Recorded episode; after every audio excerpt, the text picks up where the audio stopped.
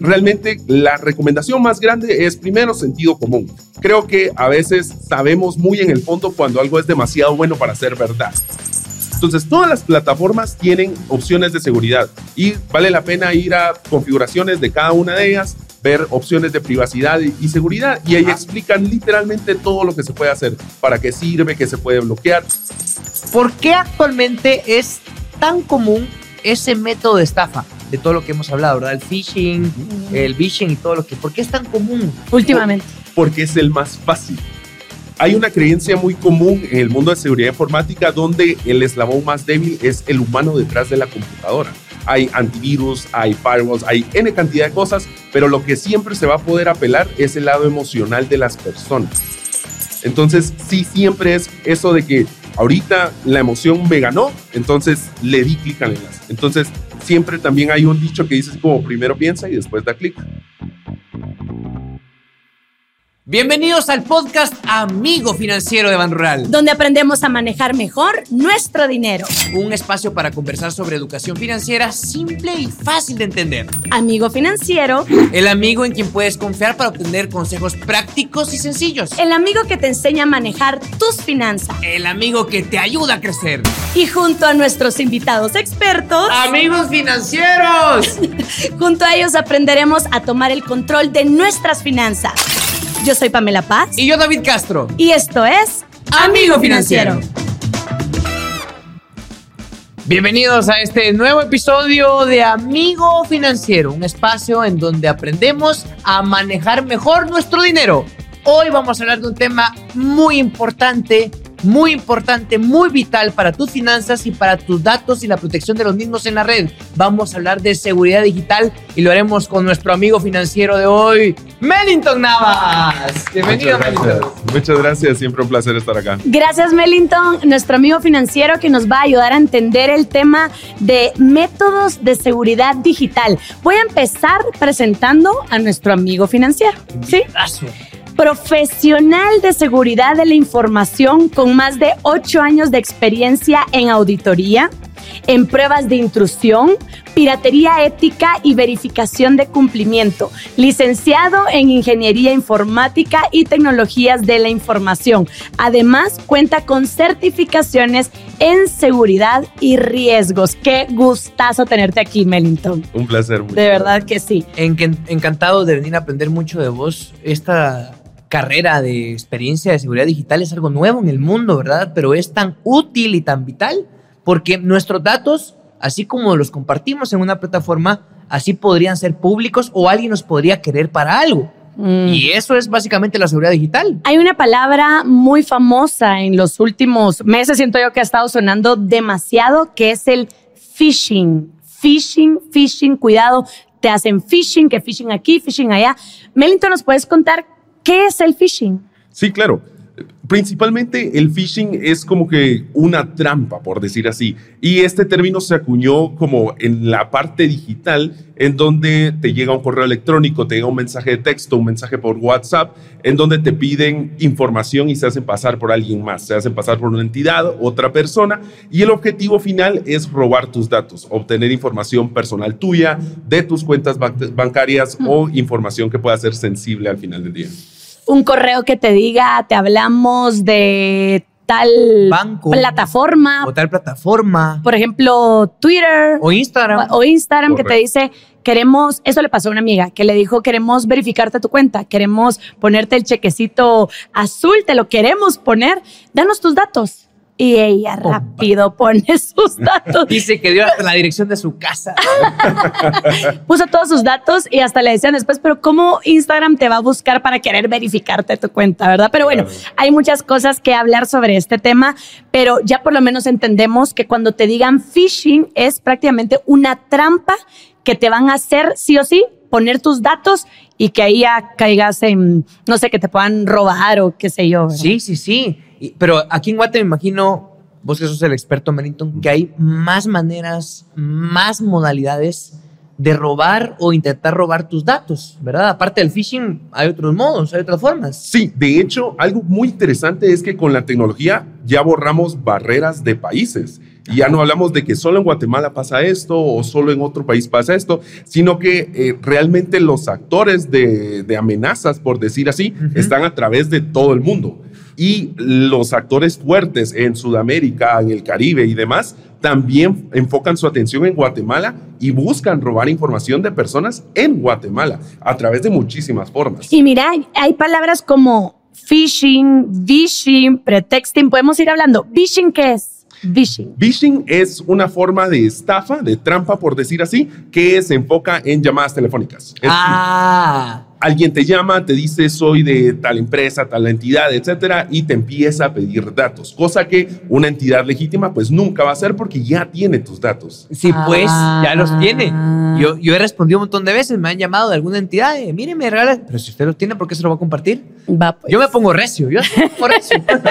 ahora el pretexting, el dumpster diving, el baiting. Ok, ahora el pretexting viene siendo como esa excusa que te van a dar justo lo que mencionaban inicialmente, el chequecito azul para verificar y demás, ah. ese es un pretexto, literal, es un pretexto para ah. que les des tu información. Algo atractivo. Ajá, exacto. Entonces, normalmente estudian a la persona y dicen, ah, a esta persona le gusta esto, ah. o es una influencer, entonces redes sociales y todo es la forma de llegarle. Ah, aquí, aquí, no, aquí no aplicaría que te digan para ganarte un viaje no. Sí, sí, sí. O para ganarte un pick-up. Usted se ha ganado un pick-up, marca tal y tal. Solo envíenos estos datos a este correo.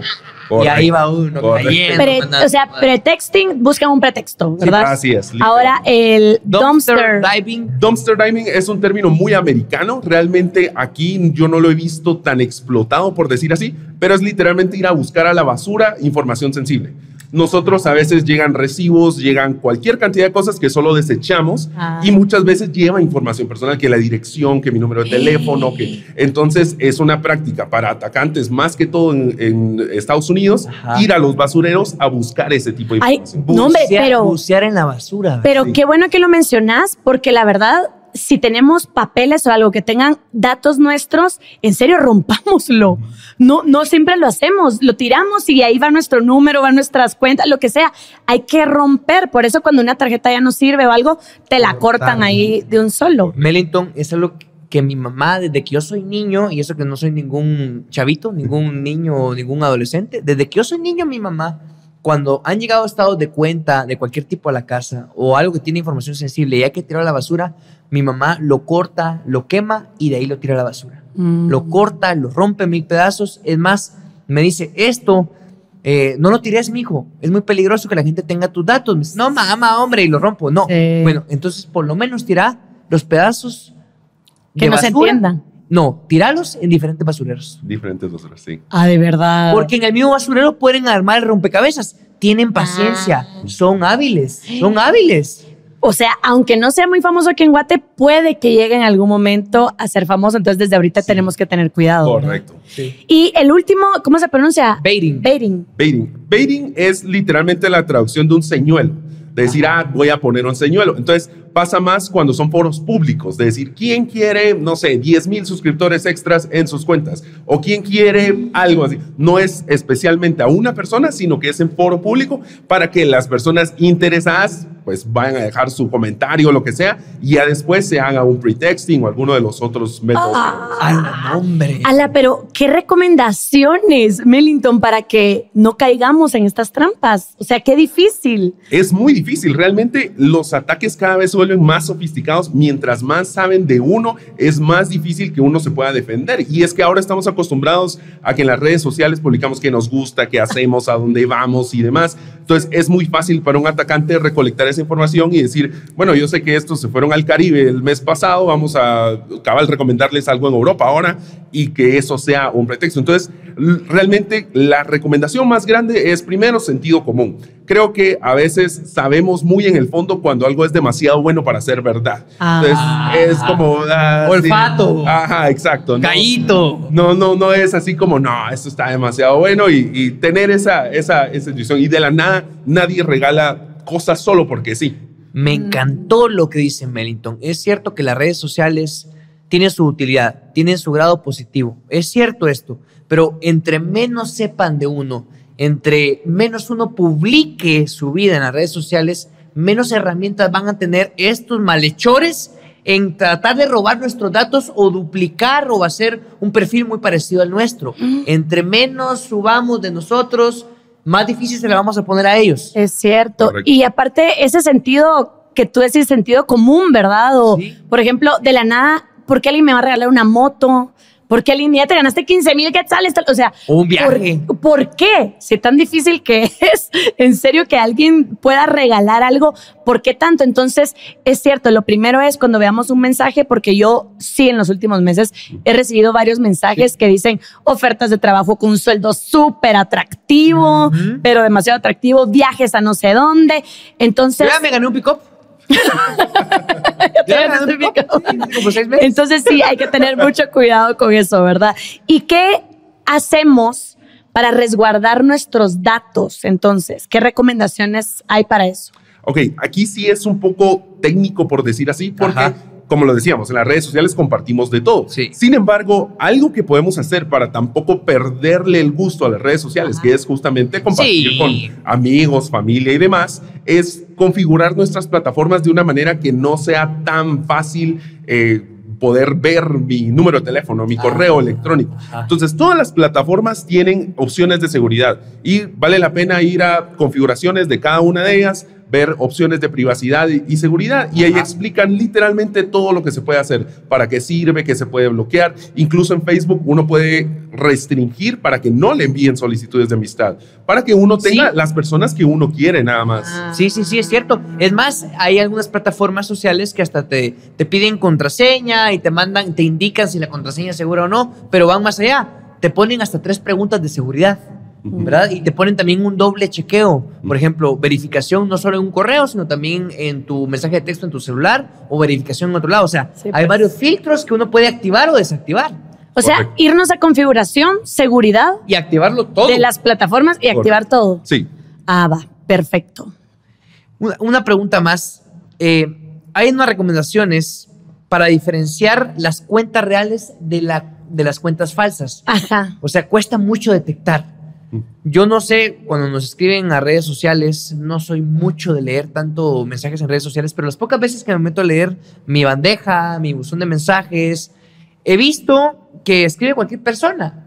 Y me cuesta detectar, y yo creo que a mucha gente también le pasa, nos cuesta detectar cuáles son las cuentas falsas y cuáles son las cuentas reales. Y también los correos, porque con los correos. a veces casi de verdad agarran la marca o la institución, lo que sea, y uno se mete a ver y hasta puede ser que sea twitter.com. Ajá. Y tal vez es, o no sé si eso sería fijo falso real, no, sé. Y tienen el logo y todo. ¿Cómo podemos identificar una cuenta real? O sea, ¿esta persona sí me está hablando de esa empresa o es una cuenta falsa? Esa es una de las preguntas más comunes que he tenido toda la vida. Literalmente mi hermana me preguntó eso ayer. Y es que sí es muy difícil poder distinguir porque hay muchos factores que entran en juego.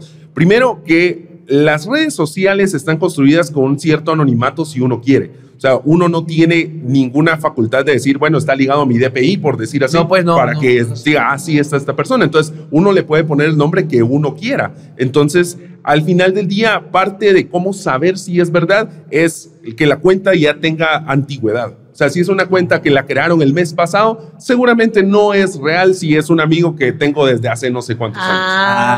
Ah. anti, La, la antigüedad de creación. O sea, tiene apenas una foto o algo publicado de hace un mes, no creo. Sí, no hace, no No hace creo, mucho ajá. sentido. Sí, porque si es una página o es una cuenta que está haciendo fechorías, eh, la descuida de inmediato. No la usa tres años haciendo fechorías. O la acaba esa, de inventar. o sea, cierra esa, abre otra, cierra esa, abre Ujú. otra y así se mantiene. Correcto, correcto. Y la otra es que muchas veces cuando se trata de una estafa, cuando se trata de algo que no está bien, hablan con mucho sentido de urgencia. Quieren que ustedes hagan algo rápido, que lo hagan ya sin pensar mucho, justamente para que no se den cuenta de que es una estafa. Entonces también viene mucho que ver con la narrativa detrás, o sea, cómo te están diciendo las cosas, si quieren que lo hagas ya, si quieren que lo hagas para hoy, para... Tiene 24 horas para hacerlo, tiene 30 minutos para hacerlo. Ajá. Y aquí sí sigue aplicando lo del correo, por ejemplo, que revises si sí es punto .com, por ejemplo, twitter.com o algo así, ¿se aplica o es fácil que se inventen una página que termine como twitter.com y no sea de realmente Twitter? Sí aplica, pero cada vez es más difícil. Sí se está haciendo más difícil. A veces, por ejemplo, hay correos que quieren hacerse pasar por twitter.com y ponen tweetler.com con una L. Y uno ahí. ni se da uno no se da cuenta. Ay, A la gran. Qué difícil esto porque hay tanta necesidad en las personas y como dice eh, Mellington es cabal que buscan un pretexto que vaya ligado a alguna necesidad tuya, ¿verdad? O sea, saben, de alguna forma se enteraron, porque así son las Así personas malas, ¿verdad? Y como dicen ustedes, uno publica todo,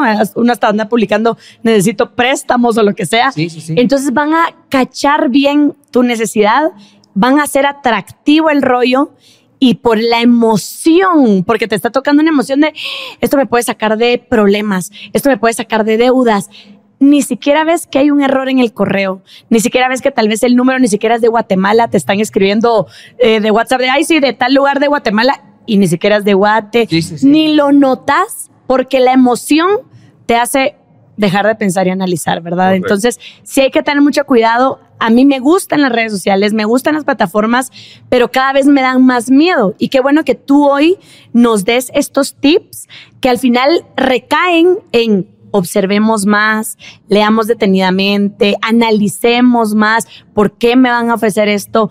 Esto no es real, alguien no ¿Por- te va a regalar algo. tanto? Ajá. O sea, qué bueno que nos lo digas. También para quitarnos un poco el miedo, ¿verdad? Porque son buenas, pero también hay que saber cómo usarlas. son buenas, son seguras, porque las redes sociales tienen mecanismos de seguridad, te protegen, protegen tus datos, pero obviamente uno tiene que poner de su parte. O sea, tu casa puede ser segura en la medida que le pongas llave. Correcto. Así es. Exacto. Tu casa fascinante tiene puertas, portón, de hecho puede tener garitas si querés, pero en la medida que uno le ponga llave y uno le ponga pasadores a las puertas, así van a ser de seguras. Así son las redes sociales también. O sea, no es que sean dañinas, sino que uno las tiene que saber usar, sobre todo en los mecanismos de seguridad. Aquí tenemos un segmento, Mellington, de mitos. Hay creencias populares, que creencias urbanas, creencias muy conocidas. La gente se arraiga esa costumbre y esa creencia y piensan que es una verdad. Ok. Es algo que no se puede negar, pero puede ser que también sea un mito. Exacto, exacto. Pame te va a leer una serie de mitos que tenemos aquí en Guatemala, varios chapines,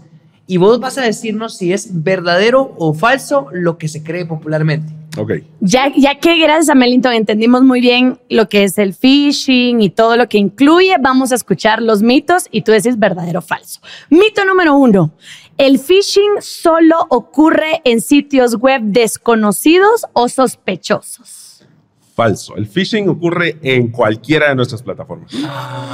Segundo, segundo, iba a decir, segundo Mellington. segundo mito. Segundo mito. Segundo mito. Los mensajes de phishing siempre solicitan información personal o financiera.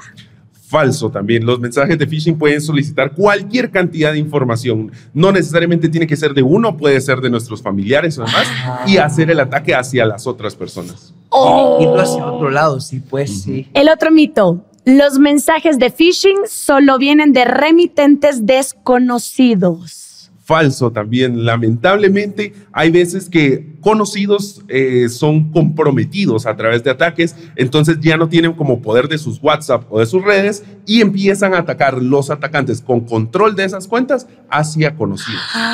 Que, o sea, que les roben las cuentas o algo Que ahí te escriban el nombre de ellos. Uy. Exacto. Uy, uy, uy, uy. Uy, sí, qué, qué difícil esto. Último mito. Cuando la información es recibida a través del correo electrónico, ¿es más confiable? Falso también. Ahorita no hay realmente alguna plataforma que dé confianza solo por ser plataforma, sino que está todo lo que ya platicamos detrás. Riesgos hay en, En todas todo. las plataformas, en todos los sitios web, en todas las redes sociales. Riesgos hay en todos lados. Bueno, entonces, con, en conclusión de estos mitos es una cuenta que parezca real o que hasta sea real. Hay que analizar entonces cómo está escribiendo, la urgencia, lo que tú ya nos dijiste, porque la misma cuenta oficial de la empresa podría haber sido agarrada por una persona mala, por un Sí, sí, estafador, ¿verdad? Y la esté utilizando y uno diga, ay, pero sí, fijo, es la cuenta oficial. Leamos bien qué está hablando, qué está regalando, qué está solicitando. Lo mejor que pueden hacer es comunicarse por otro medio con esa persona si se puede. Llamando. Ah. Llamando, visitando, lo que sea para validar esa información. Ah. Buenísimo consejo. O sea, recibo un correo buenísimo de una empresa a la que quiero algo con la empresa o algo que me aparece muy atractivo, que me parece muy atractivo. En lugar de responder ese correo, voy, llamo. Recibí este correo de ustedes. Y ¿Es utilizo números que ya conozca o que estén en su sitio web oficial, no que vengan en el correo, sino que vengan de otro lado. Los más públicos, ¿verdad? Los más públicos. Y conocidos. Ah, qué buenos consejos.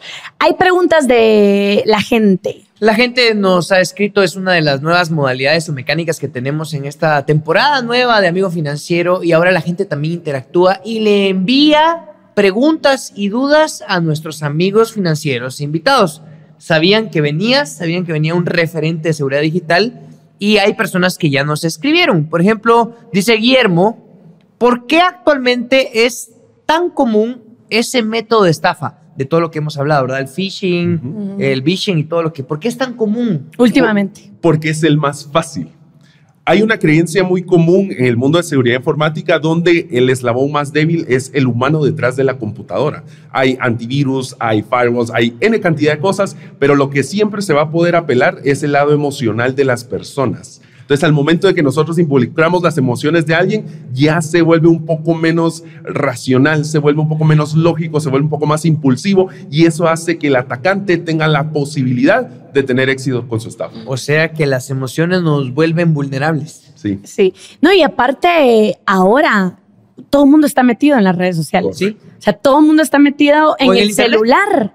O sea, más que salir de su casa, está más en el celular, ¿verdad? O internet. Hay mucha gente así. Entonces, por eso siento yo que también es muy fácil porque ahí estamos todo el tiempo metidos. Sí, sí, sí. Dice Marlene, ¿cuáles son los datos que generalmente solicitan en mensajes de phishing? Normalmente van a pedir información financiera o información personal, nombres, números de teléfono, algo que para el atacante le permita continuar con la serie de estafas, hacerse pasar por esa persona Ajá. o eh, contactar a un círculo cercano a esa persona o hacerse pasar en el banco por esa persona y hacer que de alguna manera les den acceso o algo similar. Entonces siempre va a ser información que sea muy nuestra, que no habría razón por la que alguien nos lo pidiera. Ah, sí, pues. Y cuando tú decís información financiera, ¿te referís a que te pidan tu número de tarjeta o tu cuenta Desde el número de banco? cuenta bancaria, sí. desde el número de cuenta, número de tarjeta, incluso han llegado ocasiones donde piden la contraseña de la banca en línea, que nosotros sabemos que eso es algo que nunca se No. comparte a nadie. Nunca, Que no hay que compartir en nada. Nunca. Bueno, entonces esos son los datos, ahí tiene la respuesta. Nos pregunta Andrea, ¿existen herramientas que podamos instalar en nuestra red para prevenir este tipo de ataques? Sí existen, pero realmente vuelvo a lo anterior. La tecnología llega a un límite. Entonces, la mayoría de ataques sofisticados normalmente no le va a llegar a un usuario final o a una persona normal, por decir así, Ajá. que pueda beneficiarse de estas herramientas. Entonces, lo mejor que nosotros podemos instalar es sentido común en nosotros mismos. Sentido común en nosotros mismos, tener buen olfato, saber y, y tener la anticipación de cómo detectar cuando alguien nos quiere estafar o quiere obtener algo anómalo de nosotros. Melindon, tú has visto muy de cerca personas que han caído en phishing y podrías decir qué es lo común, por ejemplo, porque no leyeron, porque a la carrera respondieron, porque ¿qué, qué sería lo común de las personas que caen en phishing? La mayoría de veces es no es tanto que sea la culpa de que no leyeron o no hicieron esto bien, sino que les ganó la emoción. Es justamente lo que mencionabas, eh, una verificación de cuenta o algún enlace donde querían algo, entonces no se pusieron a pensar. Y lo que pasa es que cuando el pretexto está bien hecho, te estudiaron, saben que eres muy fan de algo y hay un evento grande, por ejemplo, la pandemia fue algo muy común. Los supermercados dando vales, etcétera, fue un phishing que les llegó casi que a todos. Entonces, sí, siempre es eso de que ahorita la emoción me ganó, entonces le di clic al enlace. Entonces, siempre también hay un dicho que dice así como primero piensa y después da clic. Sí, pues. Primero O sea, piensa, después dar da clic. clic al enlace y ya estás poniendo en riesgo tus. Correcto. Ajá, eso O sea, te iba a sin decir. compartir datos, solo con darle clic al enlace. Sí, normalmente cuando estamos en nuestra computadora, no es- tenemos todas las pestañas abiertas, que nuestro correo, Sí. nuestro banco, lo que sea, toda esa información se puede comunicar a través de las mismas pestañas. Entonces, dependiendo de otros muchos factores, sí puede llegar a ser posible que eso se vaya a ser filtrado hacia un enlace malicioso. No darle clic entonces a algo sospechoso. O sea, no basta con no compartir tus datos y tener buen olfato. No, yo no voy a compartir mi número de cuenta, no voy a compartir este correo ni este número de teléfono. No basta con eso. Si un link, un clic aquí, se ve sospechoso, no hay que picarle, no hay que pacharle.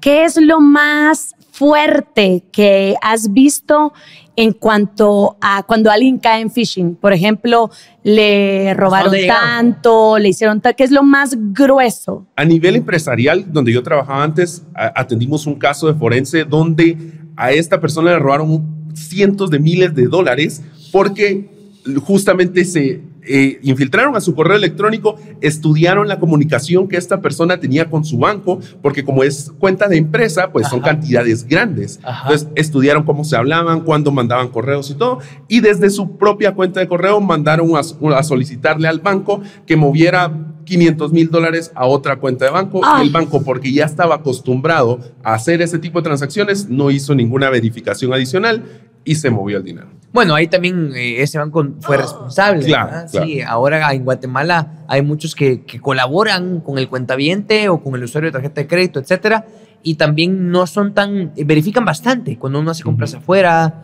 Los Pero te llaman. Es solo para que tengan una idea de, cómo, de cómo hay que pensar mucho ¿verdad? De cómo hay que pensar mucho, analizar mucho. Y me encanta lo que dijo Mellington de si te parece muy atractivo lo que te están ofreciendo, si tú dices, ay, pues yo sí quisiera que esto fuera realidad, anda a buscar los números oficiales de esa empresa que se comunicó contigo y llama. La verdad que no perdemos nada.